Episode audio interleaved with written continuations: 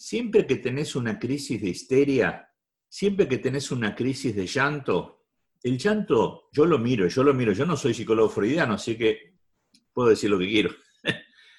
Yo creo que el llanto también es una crisis de histeria, resuelta en llanto, o entre comillas resuelta en llanto. Pero antes de la crisis de histeria, del grito, del despelote, del llanto, siempre, mucho antes, hay un bajón depresivo. Después la energía se empieza a cargar, se empieza a cargar, se empieza a cargar, y como el ego no resuelve, no ve, el ego de segundo nombre es el caprichoso, el ego no resuelve, no ve el proceso, entonces rebalsa el tanque en una crisis de histeria, o de llanto, o de grito, de pelea con el mono, con la familia, con el perro, con el gato, o solo. La idealización siempre me va a llevar a la depresión. Y siempre me va a llevar a la crisis de histeria. Siempre me va a llevar al llanto, con lágrimas o sin lágrimas.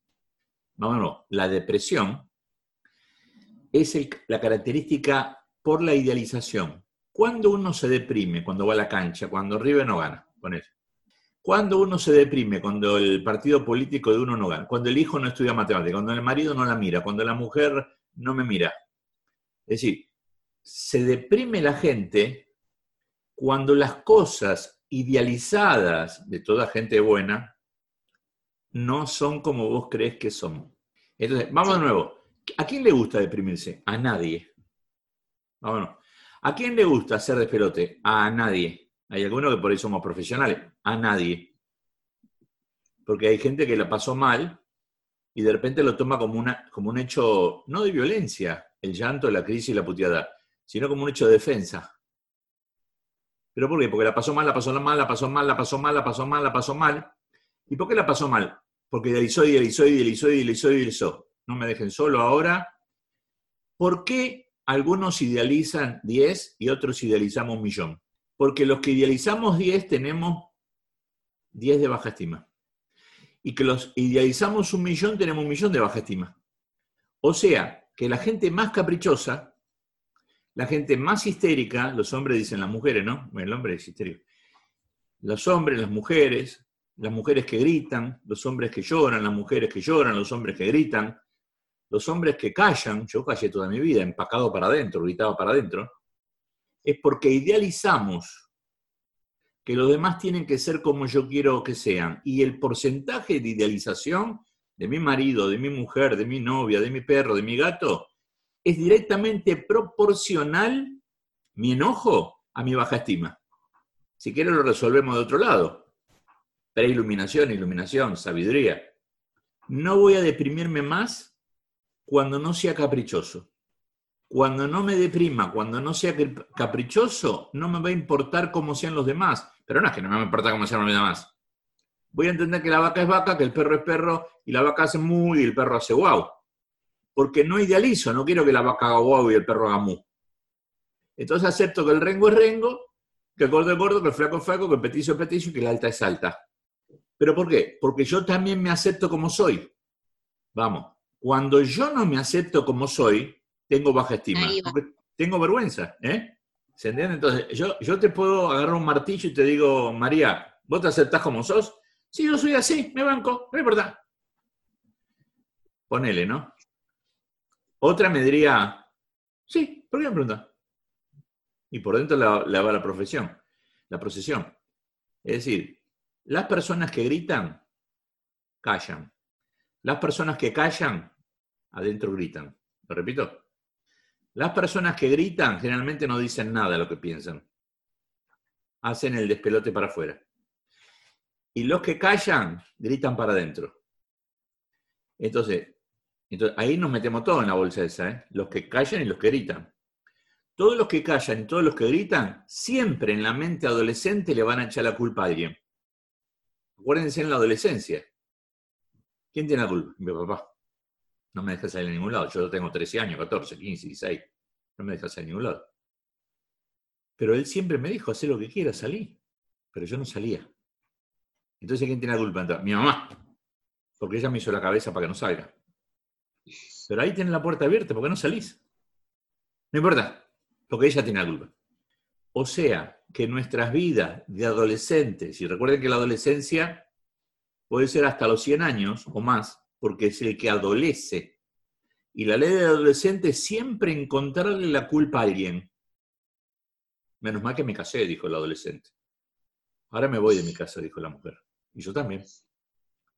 Hasta que le encontramos la culpa a la otra, al otro. Hasta que nos empobrecimos, hasta que discutimos, hasta que sufrimos, hasta que lloramos. Y después, como diría alguna, y tuve que volver con mamá, dijo la chica. Y después no sé qué día me pienso ir, porque yo me la banco más a la vieja. ¿Qué quiere decir? Que la mente adolescente, el que adolece, siempre adolece de sabiduría. Por eso es tan importante la respiración profunda, la alimentación de frutas y tarde o temprano dejar la carne. Porque la gente que come mucha carne y que mal comemos, piensa mal. Porque ayer estaba dando la charla con Aisa, ella da alimentación consciente, y ella explicaba que nuestro cuerpo atómicamente tiene que ver con lo que nosotros nos alimentamos. Los hindúes dicen, decime qué comes y te voy a decir cómo pensás.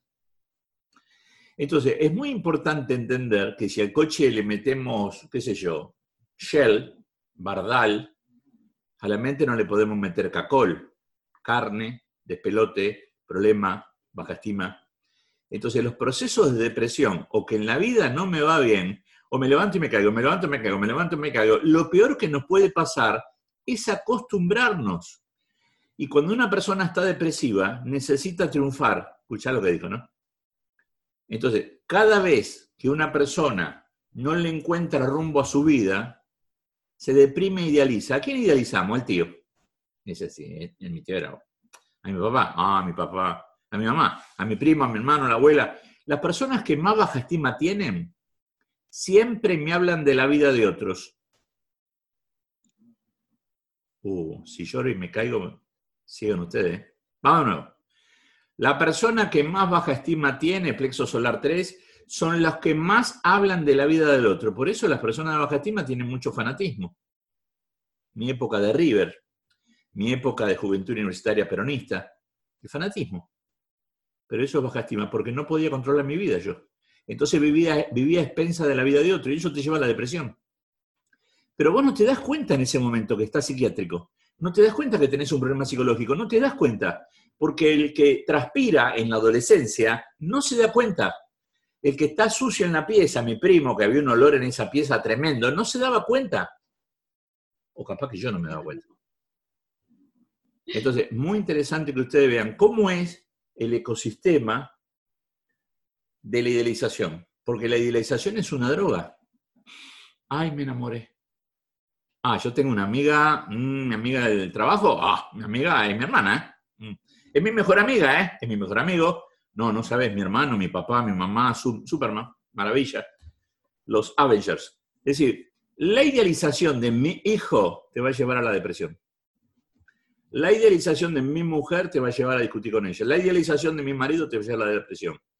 Y nosotros todos tenemos baja estima, mucho más aquellos que idealizamos a los demás.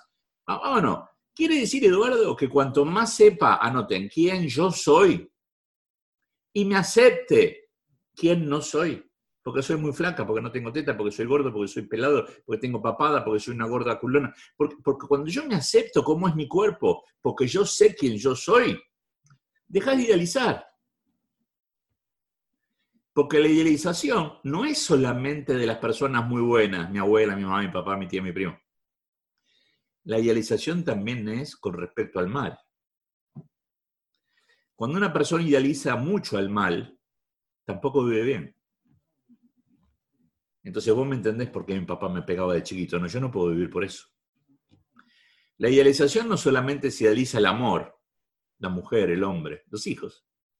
Se idealiza la bronca, la culpa. Por eso cuando se habla del perdón en la antigüedad, en la parte judía aramea, en el cristianismo original, lo que se dice es que el perdón es la liberación de las emociones atrapadas. Y fíjense en algo muy interesante, que el perdón para la metafísica, la psicología espiritual, para los chakras es el color verde. Y el verde es el azul, tener paciencia, sé humilde, sé honesta, sé ordenado, y es dorado, sé sabia. Pero es el chakra de la estima superior. El chakra 13 es yo soy, dorado, yo soy sabiduría.